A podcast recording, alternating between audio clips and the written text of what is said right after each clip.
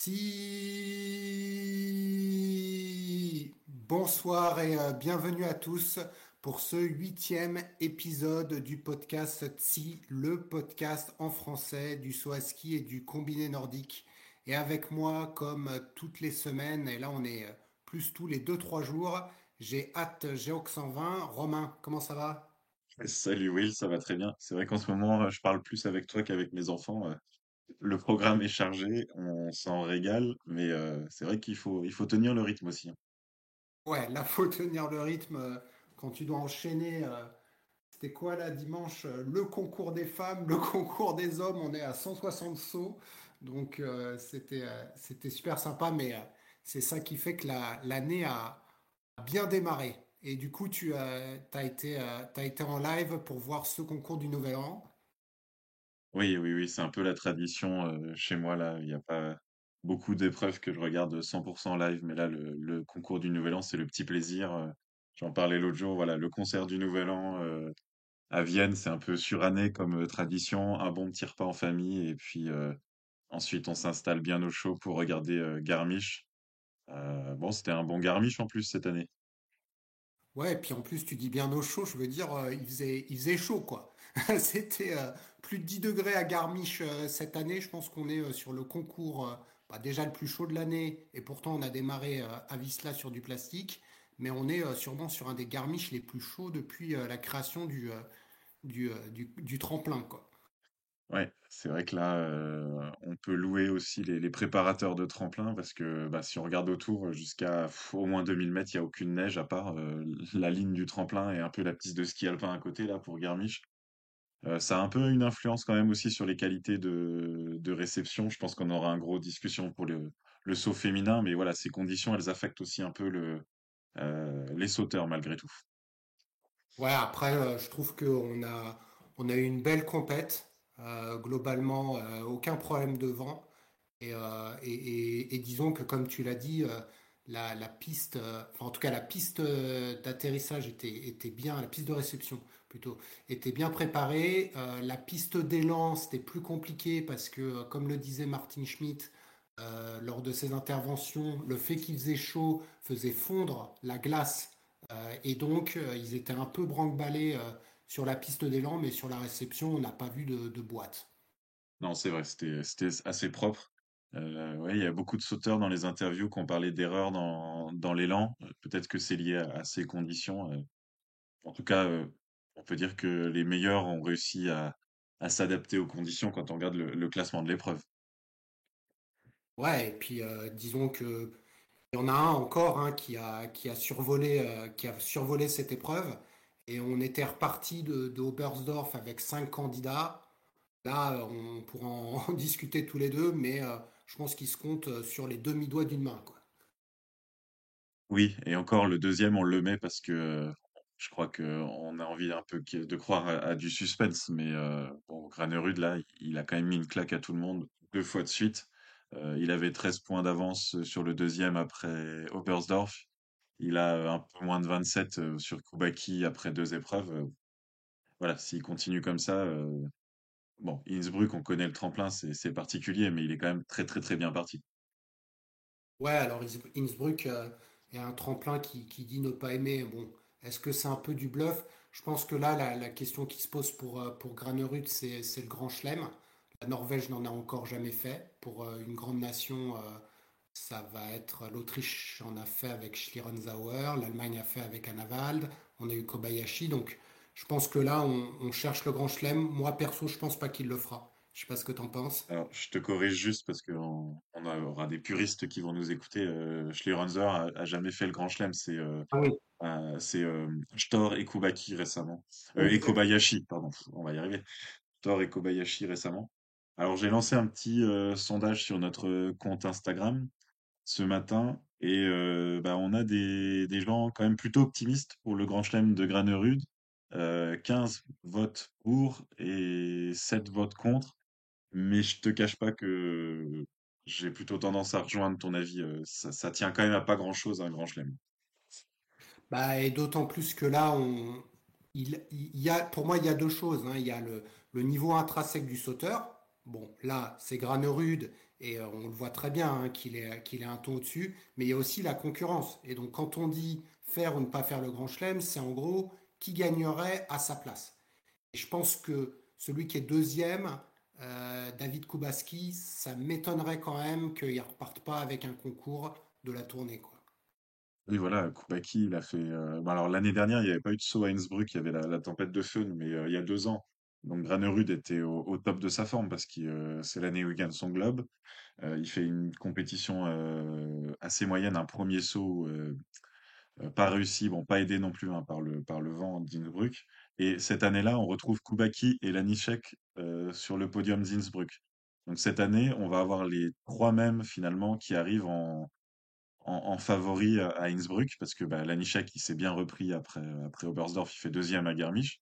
Donc on a euh, on a ce top 3 là qui euh, qui arrive euh, et maintenant bien malin savoir qui lequel des trois va gagner. Et moi, je vais te donner des stats encore plus détaillées euh, pour Granerud. Il s'avère que sur Innsbruck, depuis euh, qu'il fait euh, du saut, en tout cas en, en Coupe du Monde, il a sauté euh, cinq fois, donc 2017, 2018, 2019 et 2021. Il a fait 34e, 21e, disqualifié, 33e au championnat du monde et 15e. C'est-à-dire qu'il n'a jamais fait mieux que l'année dernière où il a fait 15e. Euh, il y a deux ans, qui est Ouais, le, le- le- c'est ça. Et, il fait 29e de la première manche là. Je me suis replongé un peu et, et effectivement dans ses euh, dans son interview, il dit j'ai jamais bien sauté sur ce tremplin. Donc euh, Voilà. voilà, Par contre, à Bischoff, il a déjà fait trois podiums, donc là, euh, je, je pense qu'il y a plus de, plus de possibilités, mais, mais clairement, Innsbruck, avec son passé, et je pense que, tu vois, ça, ça va jouer dans sa tête. Il y aura l'adaptation, il y aura les attentes, le fait qu'il va se dire, ah, j'ai jamais trop bien sauté là-dessus. Moi, je pense que ça fait un peu trop, et que même euh, s'il a euh, le surniveau, c'est ça qui va pêcher. En tout cas, s'il gagne Innsbruck, je pense qu'il le fait. parce que là, euh, Pour, pour aller dans l'autre sens, on sent qu'il a une niaque hors du commun, là, il exulte.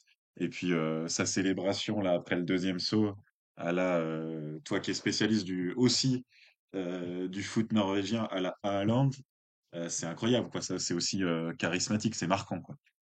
Ouais, alors euh, il s'avère que euh, Il y avait deux choses hein, qui ont, qui ont été mentionnées euh, lors de ces célébrations. Bah, déjà, il y avait sa famille là, qui l'a suivi pendant les deux premières épreuves, enfin sa famille et sa petite amie, qui lui donnent euh, sûrement cette, euh, ah, le petit plus hein, pour sauter. Et puis il y a cette célébration donc de, comme Erling Haaland. Et en fait, il a aussi mentionné dans son interview que c'était un peu, que ça faisait, il voulait le faire l'an dernier, enfin il y a deux ans Oui. avec Kubaski et que du coup c'était une vengeance. Sauf qu'il n'a pas utilisé le mot vengeance, il a utilisé le mot revanche. Sauf que Hmm. les Polonais, parce qu'il avait dit euh, en 2020, euh, l'année dernière par contre, que Stork gagnait trop et que c'était bien que quelqu'un d'autre gagne, on commençait à dire ouais, mais la vengeance, la revanche. Donc bon, il y a eu, euh, il y a eu quelques. Enfin voilà, Ouais, Granerud, ouais. c'est- les interviews, c'est jamais ça. C'est toujours euh, mal interprété, soit c'est mal traduit euh, quand il parle en norvégien, ou alors son anglais, bon, bah, il parle anglais comme il peut. Et, euh, et c'est vrai que les Polonais, ils l'ont pris un peu pour cible, et à chaque fois, ils lui remettent une, ils, lui ils lui en remettent une dès que, dès que le commentaire est un peu limite, quoi. Ouais, bah c'est c'est sympa, c'est aussi un peu le enfin on est très loin du trash talk mais c'est sympa un peu que ça soit avec des aspérités. Moi, j'avais adoré après la qualification euh, bon c'est toujours aussi les limites de l'anglais comme tu viens de dire. Euh, l'intervieweur donc Koubaki gagne la qualification de, très belle manière et euh, l'intervieweur lui dit est-ce que vous avez envoyé un message pour la, compétition de demain? Et euh, Koubaki qui répond euh, euh, Yes, take it uh, as a, me- if you want. Prenez-le comme un message si vous voulez. C'était, euh, enfin, j'ai adoré quoi cette réaction plutôt qu'un peu un truc euh, super policé. Oui, non, euh, j'ai bien fait mon petit saut. Euh, genre, ouais, vous voulez le prendre comme un message, prenez-le comme un message. Je trouve que c'est bien quoi, qu'il y ait, un peu de l'ambiance quoi. Ouais, et puis euh, je pense que, comme tu le dis, euh, il y a la tournée et, euh, et en fait, ce, euh, ces, mind games, ces, ces- ces- ces- jeux d'esprit euh, jouent, beaucoup pour, euh, pour la victoire. Et, comme on est à un niveau très serré entre euh, les deux sauteurs, Ben, tu vois, c'est des trucs comme ça qui peuvent euh, créer une petite différence. Bon, là, il s'avère que bah, Kubaski, il a fait ce qu'il a pu, mais il n'a pas pu. euh, Enfin, voilà, ça n'a pas marché. Mais, mais on voit que lui, et c'est pour ça que euh, moi, et puis toi, j'imagine aussi un peu, on, se demande s'il va y avoir le grand chelem, parce que Kub- Kubaski, il est tellement proche, il a tellement progressé d'une année à une autre. Et, et ce que je trouve très fort chez Kubaski, c'est qu'il corrige très vite. Il avait fait un un mauvais euh, euh, premier, euh, première manche, une impulsion pas, pas terrible, et, tout de suite il l'a corrigé, et son deuxième saut était bien meilleur. Et donc c'est ça qui peut aussi faire que lui, parce qu'il saute un peu mieux à Innsbruck, va se retrouver devant Granerud. Ouais, et pourtant Koubaki n'était pas le deuxième de l'épreuve, et c'était euh, Lanišek retrouvé. On peut, voilà, l'accident de parcours, maintenant on peut en parler, parce que c'était pas une baisse de forme, c'était bien un accident de parcours à Oberstdorf. Euh, Lanišek, euh, super fort, et euh, on peut même regretter qu'il soit sorti de la partie du général après Oberstdorf, parce qu'on aurait eu une, bataille à trois au lieu d'avoir un, duel. Ouais, et puis à chaque fois on l'a vu dans ses célébrations, montrait le doigt en l'air en disant Vous m'avez oublié, mais je suis bien là. Mais c'est vrai que bah voilà, la tournée, on le sait, tu rates, on parlera d'un autre prétendant à la tournée avant euh, Garmisch, qui lui aussi malheureusement n'est plus en lice. Euh, il suffit de rater un saut et, et- et là, t'es plus dedans. Mais c'est clair que la Nichek, moi j'en parlerai euh, plus tard lors de la, lorsqu'on parlera des, des sauts du week-end. C'est, un, il a remontré en fait tout ce qu'on avait vu depuis le début de saison. Mm. Et comme tu dis, Oberstdorf, euh, c'était un mini couac qui est dommage parce qu'il ne gagnerait pas la tournée, mais ça n'enlève en rien le fait que par contre, lui est un candidat pour le globe. Oui, clairement, il est, il est dans la partie. Euh, il est remonté là, Lanišek de la dixième à la quatrième place au général en, une seule épreuve. Et euh, on peut certainement envisager de, le voir sur le podium du général. Donc on, a ce, ce, top 3, euh, ce top 3 dominant. Et, et c'était d'autant plus dominant là sur l'épreuve de Garmisch que, en gros, bon, il y a quand même donc Granerud qui a 6 points d'avance sur Lanišek et euh, 9 points sur Koubaki. Et derrière, il y a 15 points entre le troisième et le quatrième. Il y a vraiment euh, deux divisions, quoi. Non, c'est ça, et, euh, clairement, on, l'a vu, euh, on l'a vu sur les sauts de la première manche, et, c'était ces trois-là qui se sont dégagés du lot, et c'est les trois qui se dégageaient du lot aussi avant la tournée. Du coup, je dirais qu'on est revenu dans l'ordre des choses de la saison sur ce tremplin de Garmisch, et euh, que les trois sauteurs sont les meilleurs de la saison, et, du coup, les résultats euh, montrent ça exactement. Oui, c'est ça. Granerud, il était euh, troisième au potentiel, on va dire, parce qu'il il faisait pas les perfs à la hauteur de ce qu'on pensait qu'il pouvait faire. Et donc là, maintenant, ça y est, il a, il a, il, s'est mis au niveau de, des deux autres. Et, on est bien parti. Et c'est comme tu dis, il y a, la tournée. Et pour la course au globe, c'est relancé aussi, quoi, avec des dynamiques comme ça. Si tu veux bien, je vais t'interroger sur tes révélations, satisfactions, tu vois, comment, comment on dit, euh, de, de, cette épreuve, on va dire en dehors de ce, de ce top 3.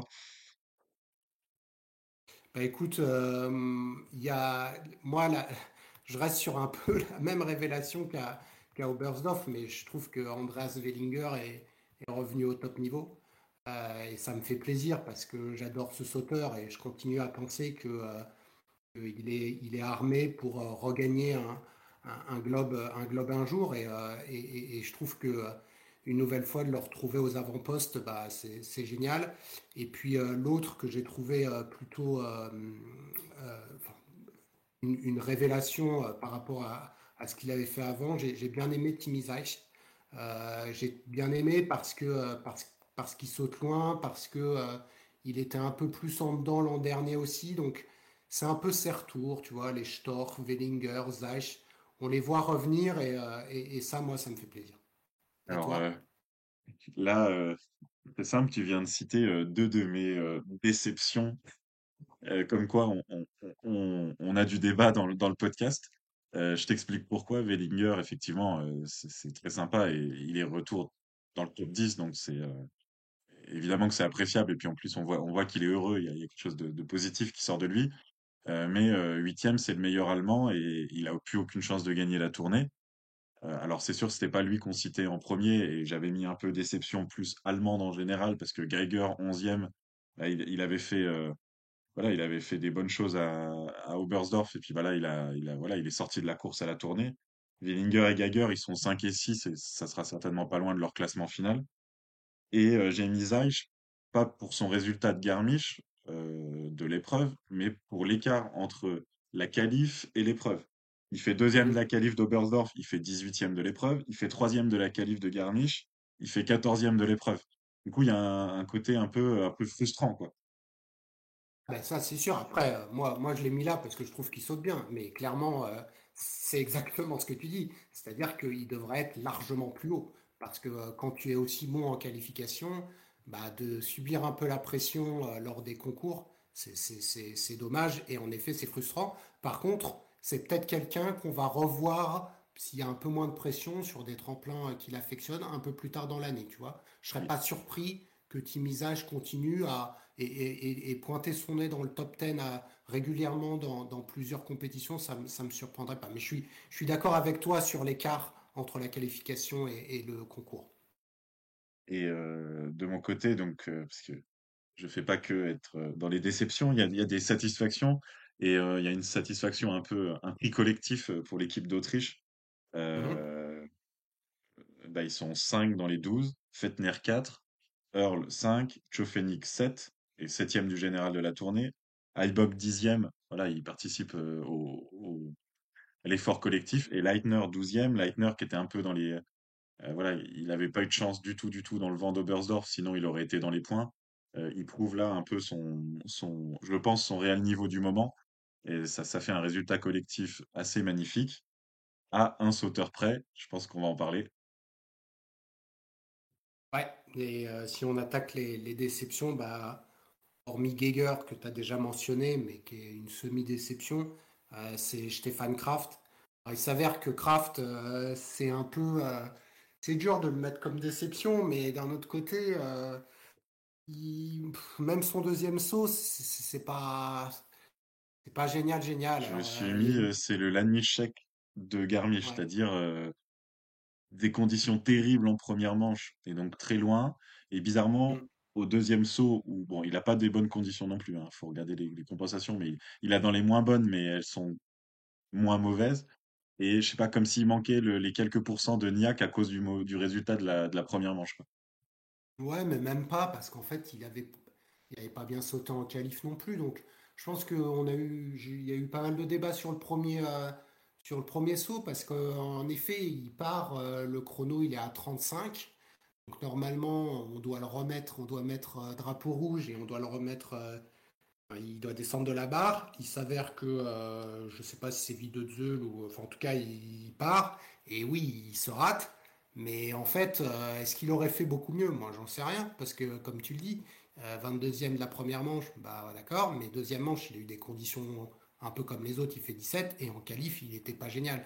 Donc pour moi, Kraft, euh, je l'avais mis comme une déception, et je pense que même s'il avait sauté dans des conditions correctes euh, de la première manche, ça n'aurait pas changé fondamentalement euh, son résultat, et il aurait terminé peut-être euh, 12-13e, quoi. Oui, voilà, je pense qu'il aurait pas été dans le, trio magique. J'ai vu qu'il y a euh, Funaki qui est arrivé sur le chat, euh, donc euh, bonsoir.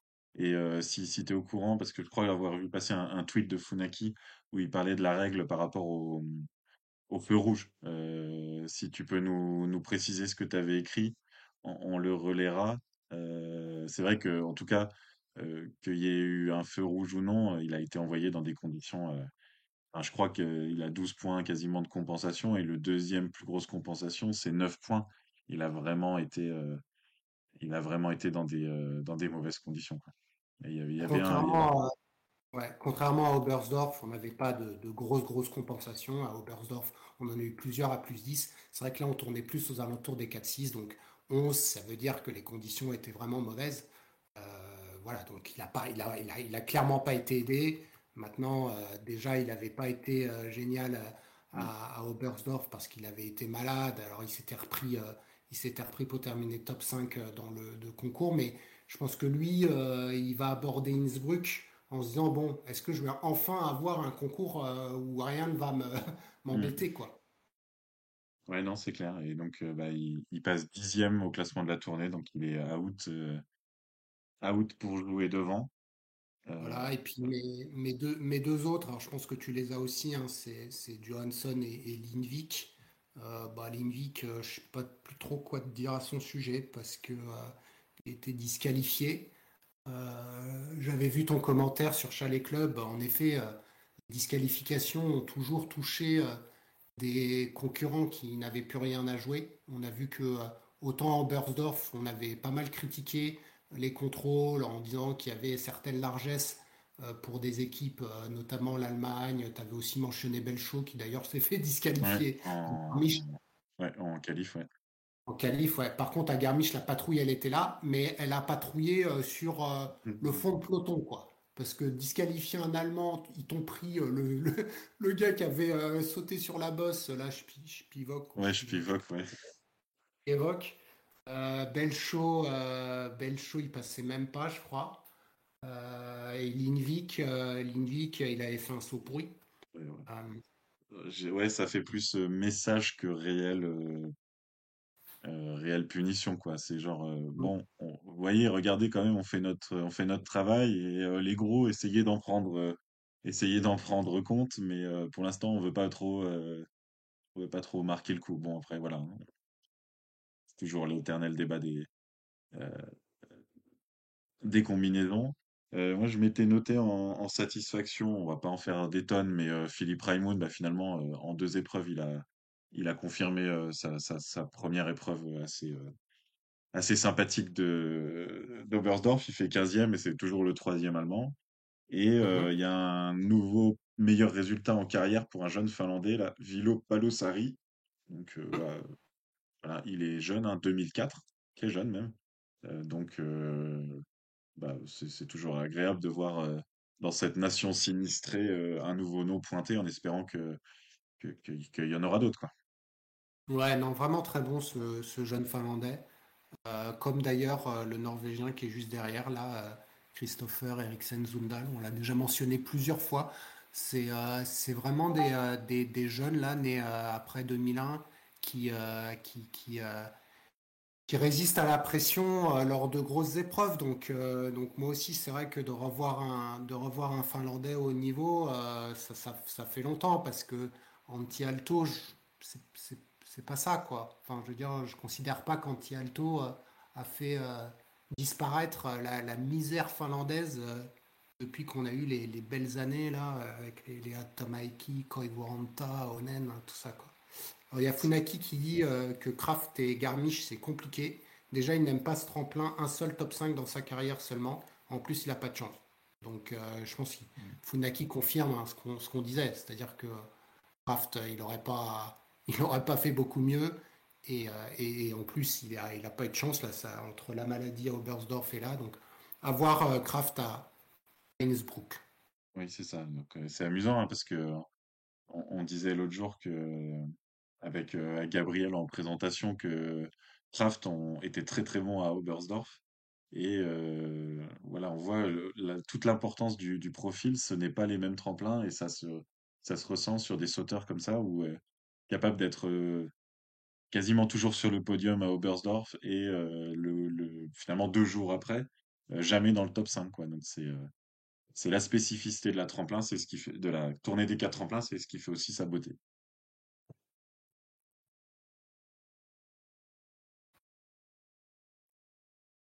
Voilà pour, euh, pour les résultats de, de, de Garmisch. hein. je pense que euh, je ne sais pas si toi, tu as, quelque chose à, Hmm, à rajouter. Moi, j'avais aussi ou- parlé de Raymond, qui d'ailleurs euh, adore Innsbruck. Donc peut-être qu'on aura un, un- un meilleur résultat en carrière pour lui. Si on se fait le saut du week-end, je pense qu'on est tous les deux d'accord sur euh, le 142 mètres de Granerud. J'ai une petite stat sur le style. Donc, sur le style, les, les notes. l'attendait, pardon? on l'attendait. Ouais, ouais. La, la stat du style, donc c'est Ance Lanisek qui a eu euh, la, la meilleure moyenne avec 18,90, suivi de Halvor Egner Granerud de 18,60 et David Kubaski 18,47. Et derrière, on a Stor et Wellinger. Donc on retrouve bien nos, nos trois, euh, nos trois larrons. Et il s'avère que si tu, te- si tu regardes cette moyenne de 18,90, il s'avère que là, j'ai pris donc la qualification, la première manche, la deuxième manche. il n'y a aucune note au-dessus de 19 qui a été donnée. Ah oui. Sur, à, Garmisch, là, aucune note au-dessus de 19. C'est très très rare d'ailleurs, c'est pas arrivé depuis le début de, l'année. On n'a même pas eu un 19,5. Et donc l'Anichek, pour faire 18,9 de moyenne sur l'ensemble des trois, trois sauts, il n'y a que des 19. voilà, il a eu que des 19, il a eu un 18,5 à chaque fois. Et, et ça veut dire que il a fait le saut parfait pour les juges de Garmisch qui étaient euh, du coup euh, plutôt, euh, plutôt pointilleux, je dirais. et puis pour conclure sur les vitesses, parce que j'aime bien aussi donner cette statistique, autant à Oberstdorf, on avait eu en vitesse bah, les, les, les, meilleurs, c'est-à-dire qu'en gros, ceux qui avaient sauté le plus loin à Oberstdorf avaient été ceux qui avaient été les plus vite à la table.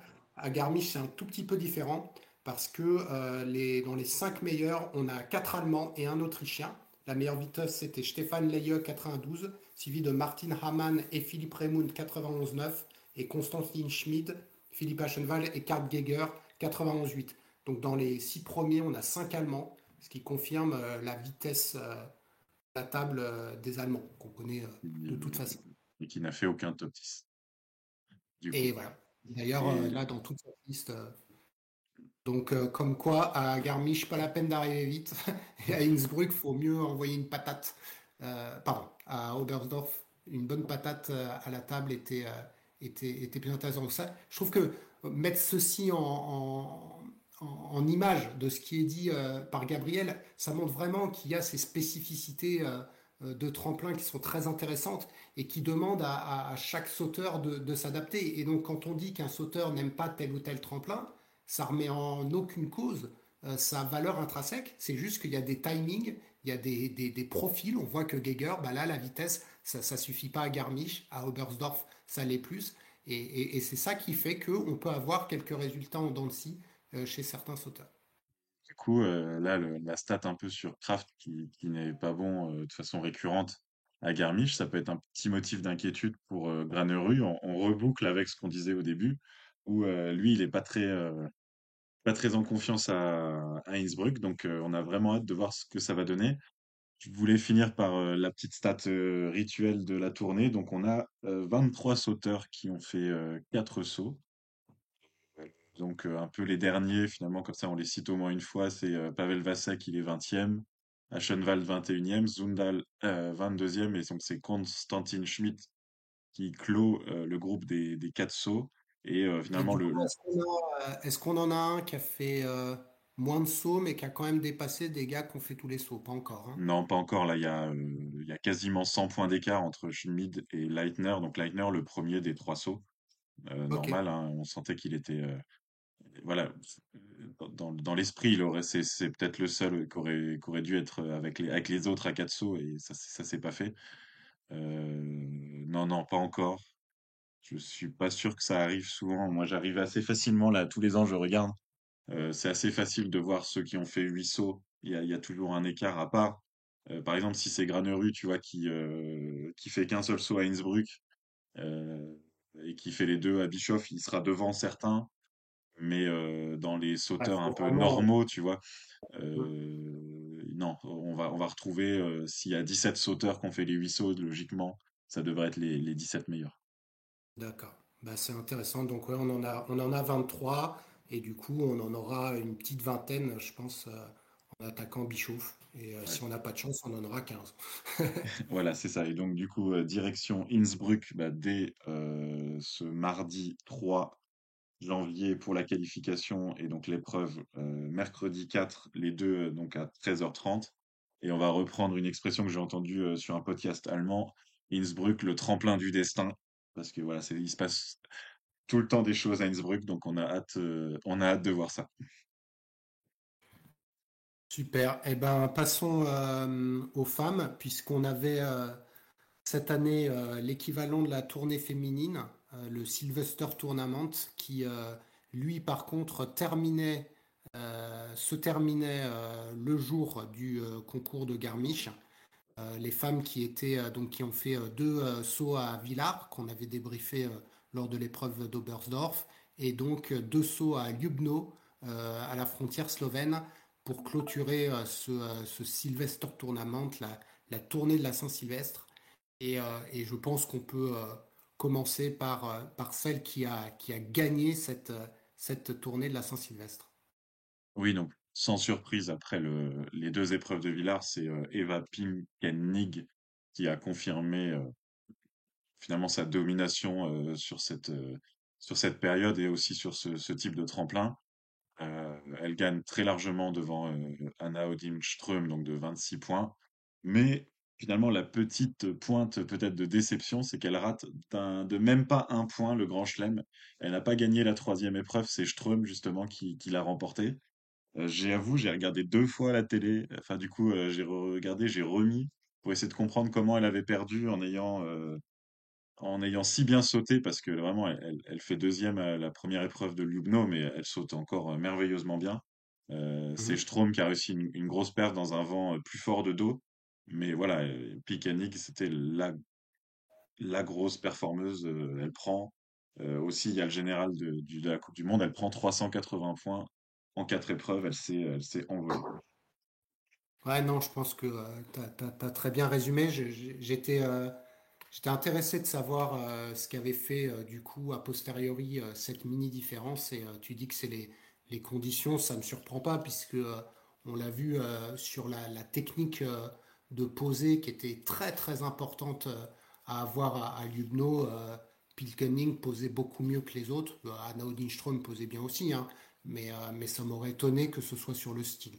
Donc, euh, donc, euh, donc oui, sur les, sur les conditions, bah, disons que c'est, vraiment dommage parce qu'elle passe, elle passe quand même très très près là. Ouais, il y a quand même un poil de, de style aussi. hein. Elle prend, elle prend un tout petit peu moins de points que, que Ström. Il y a, un saut quand même où Ström, elle monte à, à 54,5. Donc toi qui as l'habitude, c'était du coup euh, un 18 de 18,5. euh, C'est des notes remarquables dans, le- dans le saut féminin. Euh, voilà, bah, en tout cas, Ström, c'était sa première victoire en carrière. Et c'est finalement, c'est l'autre grosse euh, performance de, cette, euh, de cette tournée. Euh, une victoire, donc deux deuxièmes places. Euh, elle remonte au troisième euh, rang du général grâce aux 300 points qu'elle a pris sur ces quatre épreuves. Euh, c'est aussi un peu la révélation, parce qu'elle, on la voyait bien, elle sautait déjà très bien. Je crois qu'elle avait fait podium aussi à Lillehammer sur le, le grand tremplin. Et, et là, euh, elle, était à la bagarre euh, tous les jours avec, euh, avec Nick. Donc c'était euh, une grosse révélation. Ouais, et puis Strom, je trouve qu'elle a, elle a vraiment bien euh, mesuré en fait la puissance à mettre pour faire des sauts sans se mettre en difficulté sur la posée.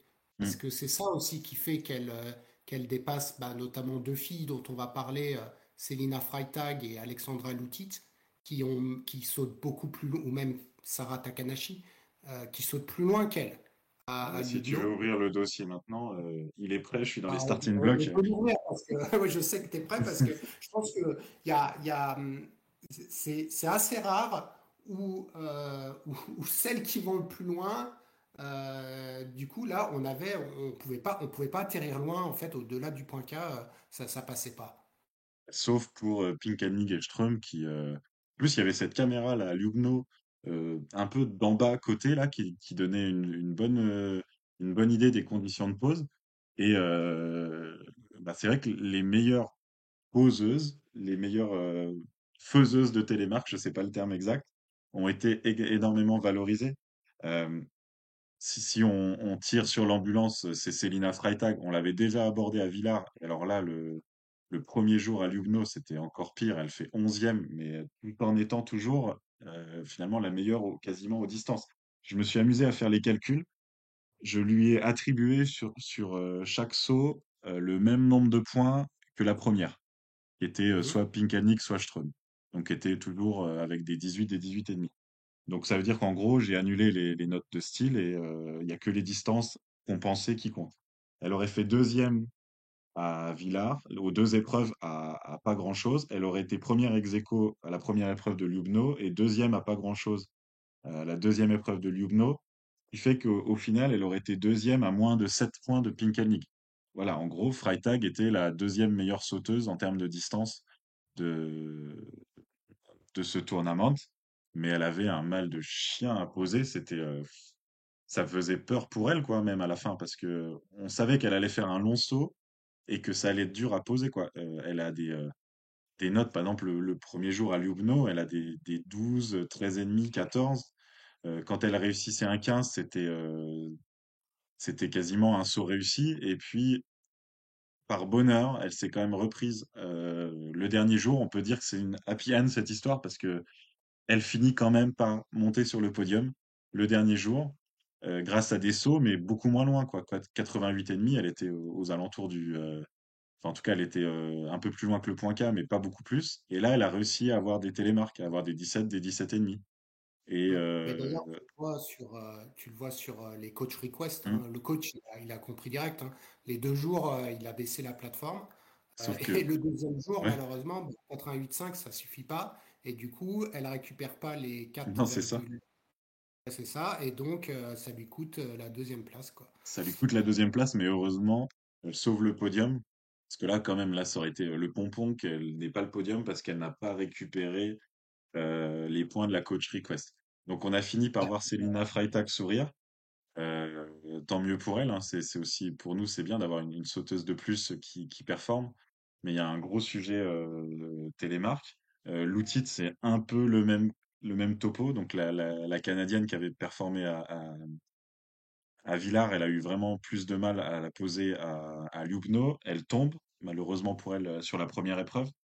Et euh, le dernier jour, elle fait quatrième, mais pareil, à, à pas grand-chose. Et c'est encore les notes de style qui la pénalisent, quoi. Donc, euh, Bah là, il y a, il y a, il y a 8 points hein, euh, ouais, entre les 48 et, et les 52. Et du coup, 245 plus 8, ça fait 253. Je pense que Anna Odinström, quand elle a regardé la, la fiche de résultat, elle s'est dit, j'ai eu du bol là. Parce qu'elle bah, où j'ai été bonne, quoi. J'ai juste été bonne. Ouais. euh, là, il y a eu une grosse, euh, et on peut en parler pour, pour plein d'autres sauteuses. Il y a vraiment eu, euh, en fait, à Ljubno, surtout le premier jour, il y avait beaucoup d'élan, la plateforme 19 ou 18, et, et les Mm. sauteuses en vente d'eau arrivaient de très haut, et, euh, et ça avait vraiment des grosses difficultés. Takanashi, qui a quand même bien sauté, a eu, euh, a eu beaucoup de mal à poser.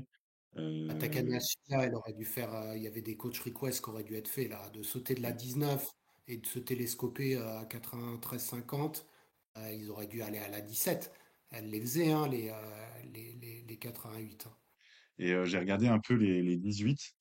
Donc, qui est, un peu la note, euh, bon, c'est 18 et demi en général, la note maxi, euh, on va savoir pourquoi, hein, d'ailleurs, chez, chez les femmes, en tout cas sur ces épreuves.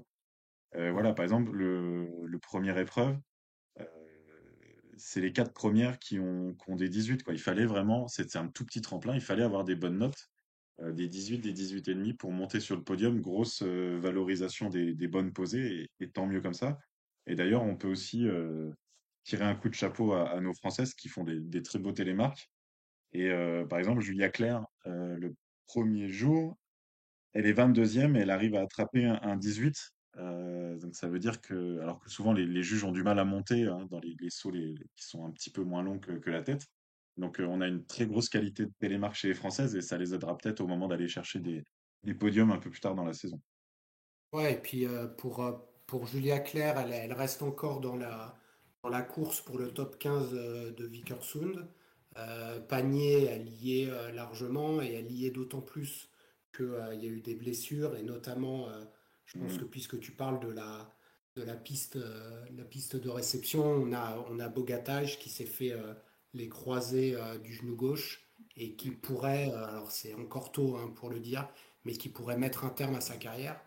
Ouais, Euh, et chez les Slovènes, c'est un gros coup dur parce que euh, parce qu'on n'a plus que entre guillemets euh, Klinec, Krishnar euh, qui sont euh, qui sont au top, alors qu'avant il y avait Bogatage, euh, qu'il y avait je sais plus comment elle s'appelait là, Rogel et Bressuel, je crois, qui avaient mm, qui avaient qui avaient elles aussi pris leur retraite. Donc c'est c'est vrai qu'on a on a pas mal de genoux là qui qui, qui traîne entre Westman, Gvandal, euh, maintenant Bogatage, et, et ça, ça libère trois places pour euh, Vikersund, et il faut que Julia Claire en profite. Euh, je pense que malheureusement pour elle, l'Outit, euh, si elle continue comme ça, va, va, va choper une, des 15 places. Mais moi, quand je regarde les, les niveaux, elle, est, elle est encore un cran en dessous, mais elle est, elle est dans les, elle est dans les 5 là pour se battre avec Maruyama, Ruprecht, Björset, Reich, Seto, Lundby, bah, il faudra voir ce qu'elle donne. Gerlich et peut-être Lara Malsiner, parce qu'elle a un peu mieux sauté hier. Euh, donc ce sera intéressant d'avoir Claire. Moi, je pense que ce sera qu'elle le fera pas, mais Bah, qu'est-ce que en fait, euh, il y avait eu euh, au début de saison, il y a eu un gros flou là par rapport à, à Vikersund et le la, la règle finale, c'est les 15 premières du ROR euh, qui Ah, du roar. ouais. Donc ça veut dire qu'aujourd'hui, on, on, on se projette, mais euh, on regarde un peu les dynamiques, mais ça sera les 15 premières du ROR, et toutes les épreuves du ROR sont sur des grands tremplins. Donc, euh, D'accord, ah pour, euh, donc ça veut dire que ça sera les sauteuses en forme, en gros, une semaine avant Vikersund, qui sauteront avant Ouais, Vikersund, et donc sur des grands tremplins. Donc moi, je suis, je- pour le coup, je suis optimiste pour les Françaises, parce qu'avec leur profil de saut de, de, de grands tremplins. Bah, si on garde les formes actuelles, je pense que ça peut le faire. Et d'ailleurs, on avait été Mhm. un petit peu, un petit peu pessimiste après Villars. Moi, on avait été, ouais, Et on avait, voilà, s'était dit, voilà, là, bah, Lugno, c'est le même type de tremplin. Et finalement, euh, on a eu des résultats. Donc, Joséphine Panier qui fait treizième onzième Donc, elle, euh, bah, elle remonte finalement un peu dans ses classiques de la saison, quelle que soit la taille du tremplin. Et on l'a dit, Julia qui fait euh, 22e, 21e. Et toutes les deux ont réussi les huit sauts de la tournée, parce qu'il y avait aussi ce- cet enjeu-là, euh, 17e et 21e. Donc, euh, bah, dans un sens, c'est une tournée qui est quand même, euh, qui est quand même assez réussie. Euh, Ouais, quand on fait on huit sauts sur une tournée, euh, c'est, voilà, il y avait des duels qui étaient du coup pas toujours faciles parce que euh, c'était toujours dans ces places un peu du milieu. Et elles s'en sont toujours sorties, donc, donc félicitations.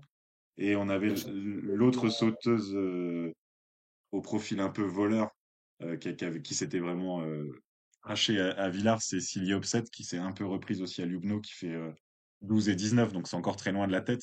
Mais voilà, pe- peut-être que le tremplin de Lugno, euh, euh, assez aérien, malgré sa petite taille, euh, permettait à des, à des sauteuses au profil de voleuses de, de bien se distinguer, quoi. En tout cas, de revenir un peu dans la partie. Mm. Mais euh, c'est, enfin, juste pour finir sur les Françaises, en plus, elles ont eu une mini dégringolade en deuxième manche à chaque fois, parce qu'elles étaient encore mieux Mm. classées euh, à la première manche. Mais je suis d'accord avec toi qu'on avait, euh, on avait vraiment tiré dessus après Villars, et il s'avère qu'on connaissait pas assez le, le profil de Lugno. D'ailleurs, on l'avait dit, hein, on connaît pas, connaît pas Lugno, maintenant on le connaît beaucoup mieux et, et on pourra être plus euh, pertinent. Et c'est vrai qu'on a vu euh, comme ça des, des écarts, et on a le cas par exemple de Marita Kramer, qui avait été euh, pas mauvaise à Villars et qui à Lugno est, est beaucoup plus loin, ou Mm. Anna Odinström qui, elle, a été vraiment meilleure à Lugno qu'à Villars, même si elle était, Elle était elle déjà était, bonne. ouais. Elle était, elle était déjà bonne. Et puis on a celles qui ont réussi sur les deux tremplins, donc hormis euh, Pickelning dont on a parlé, ou, ou Selina Freitag, bah déjà il y a Sarah Takanashi qui je pense se rapproche d'un podium, et puis il y a Anna Ruprecht qui pour Mm. moi euh, Franchement, là, elle est euh, sur ses meilleurs week-ends. Il y a Yuka Seto aussi euh, qui a fait un de ses meilleurs week-ends. Il y a Louisa Gorlich qui a fait son meilleur week-end. Il y a Lara Malsiner qui a fait son meilleur week-end. Daniela Aralambi qui a fait son meilleur week-end. Donc, on commence à avoir cette, euh, cette densité hein, qu'on a souvent euh, mentionnée euh, euh, dans le saut, le saut féminin. Et, et c'est vrai que là, bah, en plus, avec la blessure de, de Bogatay, je pense que le globe va maintenant se limiter. Je ne sais pas si tu as le, le classement Oui, de la Coupe du Monde dans un de ouais, tes ouais. onglets, mais comme tu l'as dit, je pense que là, Pickelning a vraiment euh, mis une belle avance sur Altaos. Euh, il y a encore Ström, mais après, quand même, l'écart euh, commence à se, à se creuser. hein. Ouais, voilà, bah, je- euh, Sapporo, les deux prochaines épreuves, c'est des grands tremplins, donc on verra, euh, parce que Pinkennig, les, c'est deux moins bonnes perfs de la saison, bon, euh, troisième et septième, hein, donc c'est des moins bonnes perfs de haut niveau.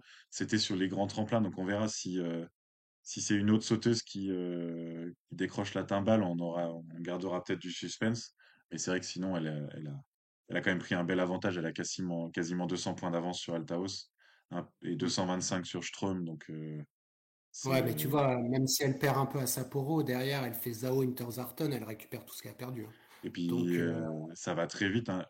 Elle était à 14 points euh, avant cette tournée. Elle est à 345 points maintenant. C'est, c'est terrible, le- le- le- la dégringolade, quoi. Ah Et bah euh, elle, c'est qu'elle a, comme on l'avait mentionné à, à Villars, euh, même si elle a été un peu meilleure, euh, ça reste, euh, c'est c'est- c'est- c'est trop, euh, trop peu de points pour euh, pouvoir se battre euh, pour le globe. non, en tout cas, on a, voilà. Et, et comme tu dis, hein, la densité, c'est bah, c'est comme chez les hommes maintenant, un saut moyen. euh, Altaos, qui fait partie des, des top sauteuses, euh, un saut moyen, elle fait quatorzième par exemple, le, le, deux- le deuxième jour. Donc, euh, il y a, il y a Mm. plus un matelas, peut-être à l'époque, un peu euh, au début, euh, Takanashi euh, ou la grande domination de, de Lunbu, où euh, elle savait qu'un mauvais saut, elles étaient troisième. Tu vois, aujourd'hui, ça marche plus. Un mauvais saut, t'es quinzième, quoi. T'es- Même si t'es dans les meilleurs mondiaux. quoi. Exactement. Du coup, bah, les femmes, donc on va les retrouver euh, le 7 et le 8 euh, janvier à, Sapporo. Et, euh, donc il y a, deux épreuves hommes avant Sapporo, c'est donc Innsbruck et Bischoff qui sont les, deux dernières épreuves de, la tournée. Donc les, deux prochains épisodes seront consacrés à, à, la clôture de cette tournée, mais on reprendra avec les femmes pour les premiers épisodes de janvier. Oui, assez rapidement, euh, avec aussi le combiné qui revient à haute peu. Euh, en Estonie, je voulais aussi, dernière, si tu permets, dire un petit mot sur les Slovènes, parce que tu leur avais mis un petit coup de pression après Villars. Tu avais dit. Klinek, euh, à Ljubno, c'est ton tremplin, il faut que tu fasses le podium, et ça a failli marcher, elle fait quatrième la première épreuve, mais ça n'a pas marché, et du coup, on a zéro podium slovène à, à domicile à Ljubno, mais on a Krishnar quand même qui sauve la patrie en étant euh, troisième du général. Euh, bon, donc euh, Pinec euh, qui est un peu plus loin, euh, sixième, et qui a failli faire ce podium que tu... voilà, coach en motivation, ça a failli marcher. Voilà, ça a failli marcher. ça a failli marcher. Et puis, on avait 12 qualifiés. Je sais pas si tu as eu cette impression-là. surtout le premier, on avait 12 qualifiés slovènes là, qui avaient sorti son, son groupe national. Donc, en gros, oui, euh, j'avais l'impression qu'un un, un duel, c'était une sauteuse qu'on connaît contre une jeune slovène. quoi. Ah, surtout à la fin, ouais. J'ai eu aussi cette impression-là, là. Tous les dossards entre 40 et 50, là, c'était euh, c'était des jeunes Slovènes. Il y en a, il y en a une là, qui est un peu sortie du lot, euh, Komar, je crois qu'elle s'appelle. Oui, c'est ça, elle Et fait, elle fait d'autres, 7 sauts. euh, ouais. ah, mais en fait, il y en a deux, donc c'est peut-être pour ça aussi. Ah Euh, oui, il y a Katra qui fait 7 sauts. Par contre, il y avait une, une- certainement sa sœur, hein, Cara, elle s'appelle. euh, euh, voilà, là qui était beaucoup plus, beaucoup plus loin dans le classement. Euh, c'est vrai que c'est des 2004, 2005, 2006. hein, c'est vraiment la jeunesse. euh, on, on avec les connaît. 12 Hein. on a même vu les 2007. hein. Il y a la, la Mitsukugen, euh, Mm. la, la norvégienne, et puis il y en avait une autre Ajda euh, des 2000. Koznek, la, la polonaise aussi. Ah, bah, voilà, celle-là, ouais. ouais. Donc euh, on c'est a. bien parce que L'avantage du saut féminin, c'est que du coup, comme c'est un sport un tout petit peu plus récent chez les femmes, la- enfin, tu vois, des 2007 en Coupe du Monde chez les hommes, faut attendre encore un peu, quoi. ouais, euh, ou alors ça serait le phénomène, euh, Oh, il y en a le des phénomène. phénomènes. S'ils sont autrichiens et allemands, putain, pour faire sa place, euh, c'est... On euh, verra, hein, que ce qu'on disait, hein, on va voir le groupe national euh, autrichien. euh, On verra s'il y a des jeunes ou si alors ils nous sortent les vieux de la COC, mais là on, on se répète un peu. Mais en réponse dans, dans, dans, dans pas longtemps. Ah non, mais il y a déjà la start list, hein, Ah oui, euh, vas-y alors. Mhm. euh, on va aller, on va aller regarder qui est-ce qui est, euh, qui est-ce qui a été promu euh, pour, euh, voilà, on a la start list de la, de la je vais te, je vais te dire. Donc, nous aurons, alors, oula, alors, les dossards font que le premier, c'est Keiichi Sato euh, qui va sauter, donc euh, ça m'étonne. C'est-à-dire Ben, qu'il Il n'y n'y a a pas de groupe il y a pas le groupe national, il n'y a pas le Oh groupe national, ici. la déception. Ouais, 60 sauteurs. 60 sauteurs seulement donc pour la Voilà, pourtant qualif. c'est la tradition. Enfin, les, les Autrichiens, ils sortent toujours leur groupe national à Innsbruck. C'est, Écoute, ils l'ont pas fait. eh ben, écoutez, on- si on a l'information, on en, on en parlera du pourquoi, parce que là, Ouais, je, je tombe des nues. je sais pas pourquoi non plus. Je sais pas pourquoi, mais non, ils n'y sont pas. Après, tous les autres, euh, ils sont. hein. On a, on a Leitner, on a Earl. euh, non, on a les, on a les mêmes sauteurs qu'à Garmisch, hormis le groupe allemand euh, qui a pas été, euh, qui a pas été donc remis et puis il n'y a pas eu de changement dans l'équipe. Et euh, je crois qu'il manque Noussi, Nousiainen. qui avait été disqualifié. Alors, je sais pas, ou alors il n'a pas sauté. Je sais plus quel avait été son problème. je l'ai pas vu sauter, mais ouais, bah, du coup, c'est dommage, une qualif, on avait aussi ça à Oberstdorf. Une qualif à 60, euh, bon, en plus, ça va vite fait, quoi, de sortir. malheureusement pour eux, il y a quand même quelques sauteurs, on sait un peu d'avance que ça va être très difficile. Du coup, ça fait qu'il y a des sauteurs qui n'ont pas forcément le, le, le, le bon niveau Coupe du Monde, qui vont être dans les duels. Ça, ça mm. perd un peu, un peu son charme, quoi. Ouais, parce que comme tu le dis, hein, je veux dire, les, les Daniel Cassina, Ouminov, Kalinichenko, Feldorean, Marouziak, déjà ça en fait 5 là, qui Mm. sortent. Francesco Tchekon, Kevin Maltsev, le Turc aussi, Bedir, pas sûr qu'il passe, donc on les a quasiment les 10. hein. Et ça veut dire que tout le reste, tout le reste ça passe quoi. Du coup, il va y Euh, avoir un Yunshiro Kobayashi euh, qui est à côté de ses pompes, euh, ouais. euh, qui va certainement passer, et du coup, ça va faire un duel euh, bah, où il y aura peu de peu, de- peu d'intérêt, peu de suspense. quoi. Alors Ouais. que s'il y avait eu un jeune Norvé, un jeune, euh, un jeune Autrichien euh, qui vaut euh, top 25-30, ça aurait été plus croustillant. Alors, il y a un euh, sauteur qui n'a pas encore de, euh, de points à la tournée. Quand je dis points, c'est qu'il n'a même pas passé la qualif alors qu'il avait beaucoup de points en Coupe du Monde. C'est Nico Kitosao. Il a sauté ou pas? Ça, je me demande. hein. Parce que euh, est, il est flagué comme il regarder. aurait raté les deux. euh, il a sûrement raté les, les- les deux qualifs, lui. Alors que pourtant, euh, il avait été, euh, il avait Non, été tout attends, à fait correct. Ça m'étonne, mais attends, je regarde ça. Kito Sao, ouais, il a raté la qualif à, à, à Garmisch. Il était ouais, 53e. ouais. Et ben, il avait raté celle d'Oberstdorf aussi, donc euh, je l'ai là, Nico Kitosao. Il avait fait 52e à Oberstdorf, donc il les a ratés de peu. Ah Et donc euh, voilà un sauteur qui, euh, ah voilà, je, je le mets dans ma liste à suivre. Je voudrais voir Kito Sao, euh, bah, je pense qu'il la passera la qualif quand même là à 60, mais, euh, mais euh, qu'il se fasse un petit duel là pour passer en finale, ce serait cool là, avec Vilo Palace. Pas, pas la Sohari, pas la Sohari. Palosari. Alosari, Palosari. Palosari, parce qu'il y a deux A. On va s'entraîner euh, pour le, pour l'épreuve, euh, surtout À que parce que lui, il va, il va vraiment être correct. Allez, trêve de plaisanterie. Euh, on se retrouve pour le débrief de, euh, de Innsbruck, sûrement le, et même le 4, euh, le 4 au soir. On le fera le soir même du concours, parce que Bischoff arrive juste derrière. Et puis, euh, et puis donc demain, vous avez la, la qualif à 60 à Innsbruck avant le concours le lendemain. Exactement. Comme ça, on sort euh, rapidement l'épisode. Le temps de l'écouter en introduction de, l'épreuve suivante, dans le rythme effréné de la tournée. Donc, euh, bah, merci Will. On se retrouve euh, dans deux jours. Et puis, donc, c'était euh, l'épisode de Tsi, le podcast du saut et du combiné. À bientôt.